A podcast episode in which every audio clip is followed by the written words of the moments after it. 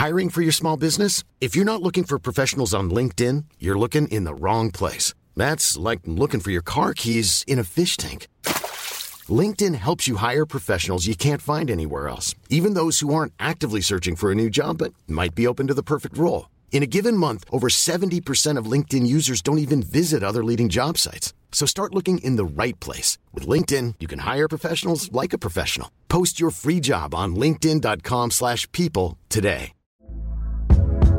Hey there, it's Michelle Norris. I'm host of a podcast called Your Mama's Kitchen. When I travel, I'm usually looking for a way to find a taste of home when I'm not at home. And one of the things I love to do when I am at home is entertain. And Airbnb allows me to do that. When I was in California recently, I rented a house that had a great kitchen. And when we were sitting around the table, we we're all thinking, we're in someone else's house. Someone could be in all of our homes as well.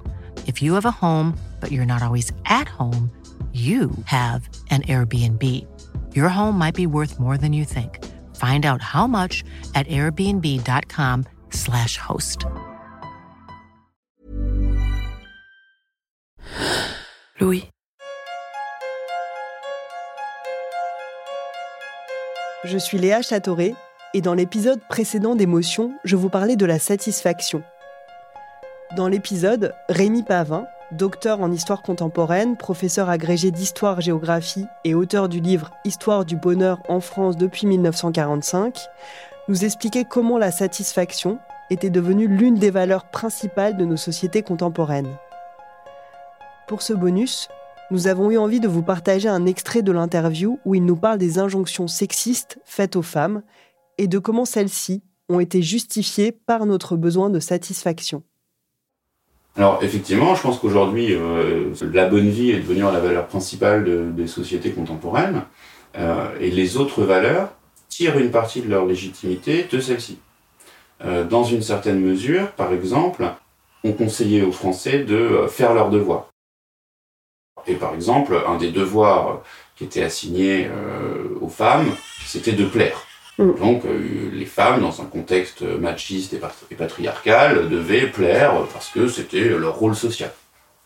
Et on leur conseillait de faire leur devoir. Si on lit des couvertures et des, euh, de ce qu'on appelle de la presse dite féminine des années 30, euh, il y a des guides de maquillage, de beauté, et les femmes doivent plaire. Parce que c'est comme ça. Il y a un certain nombre de femmes euh, qui remettent en cause euh, cet euh, impératif. la bonne vie prend son essor par ailleurs dans la société française.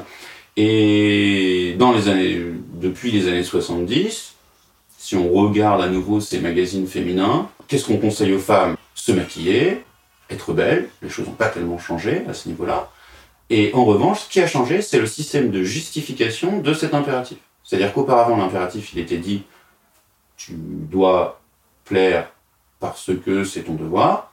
Et aujourd'hui, et c'est là où c'est euh, d'ailleurs un, dispositif, hein, euh, un outil de gouvernement au sens foucaldien du terme, euh, désormais, la justification, c'est tu dois plaire, non pas parce que c'est ton devoir, mais parce que ça va te rendre heureuse. donc la nouvelle justification de, la morale, finalement, et c'est en ce sens que la satisfaction est devenue la valeur principale de nos sociétés, c'est que cette satisfaction euh, guide, inspire, justifie, informe les systèmes euh, moraux actuels. On peut complètement parler d'une injonction à, la satisfaction et à la bonne vie, effectivement, euh, puisque c'est devenu une valeur et la valeur cardinale de nos sociétés, il faut la respecter, c'est le principe d'une valeur. Donc il faut être heureux et il faut être satisfait.